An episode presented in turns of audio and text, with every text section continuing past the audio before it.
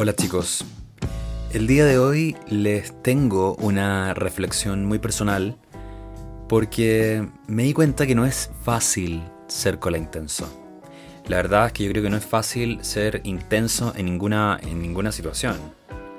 Pero a lo largo de mi vida me he topado con algunas, algunas reacciones de las personas que mm, siempre me han causado un poco de intriga saber por qué las personas reaccionan de una forma u otra cuando se topan con una persona intensa.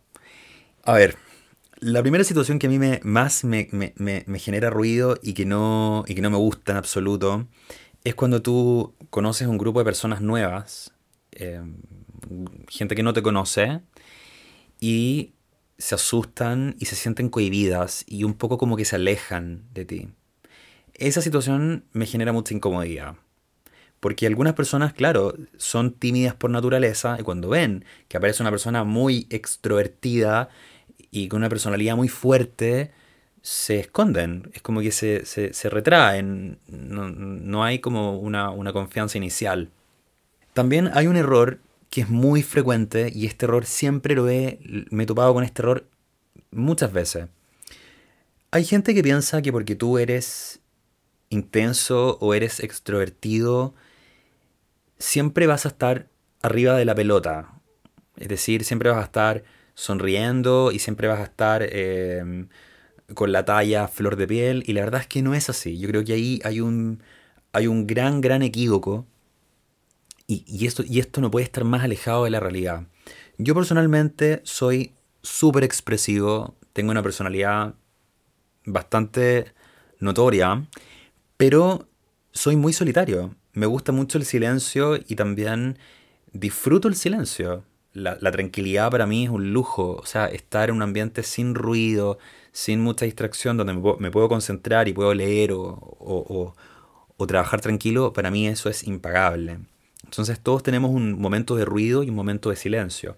Pero hay gente que se queda solamente con, con tu imagen de, intensidad y, no, y no pueden imaginar que tú también disfrutas estando con, en un ambiente tranquilo y, en paz. Eso, eso yo creo que es, lo que más me, cuesta entender, la verdad. Entonces, con la vida, tú te vas topando con que tu forma de ser genera sentimientos positivos en algunas personas y en otras los aleja de ti.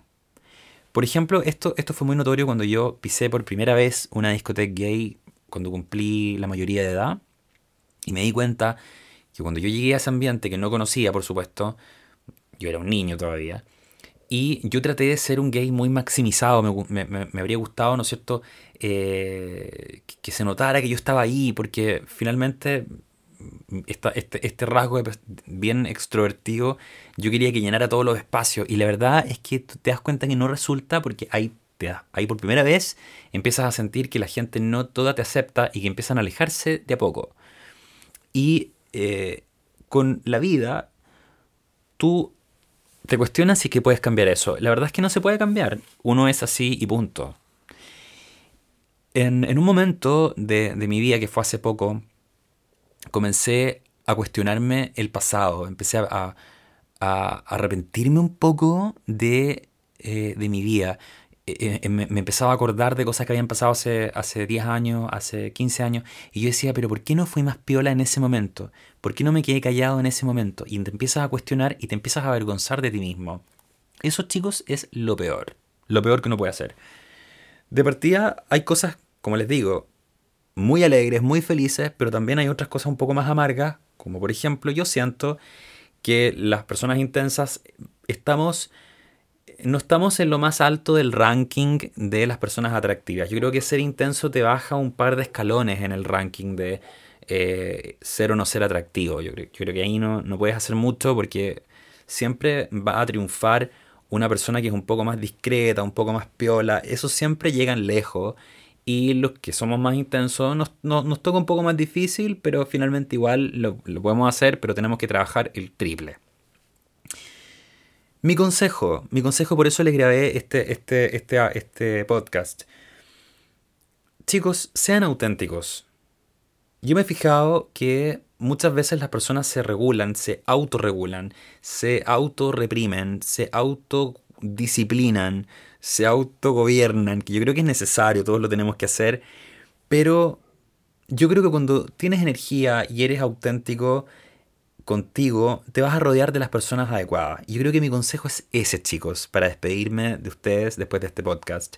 Sean auténticos y sean cuidadosos solamente con una cosa elijan con pinzas a las personas que realmente los quieren. En la vida siempre hay, como digo yo, intenso lovers.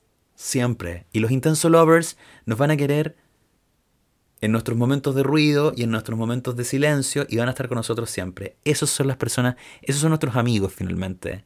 Quédense con ellos y sean auténticos. Y por sobre todo, sean felices. Les mando un abrazo y será hasta la próxima. Chao.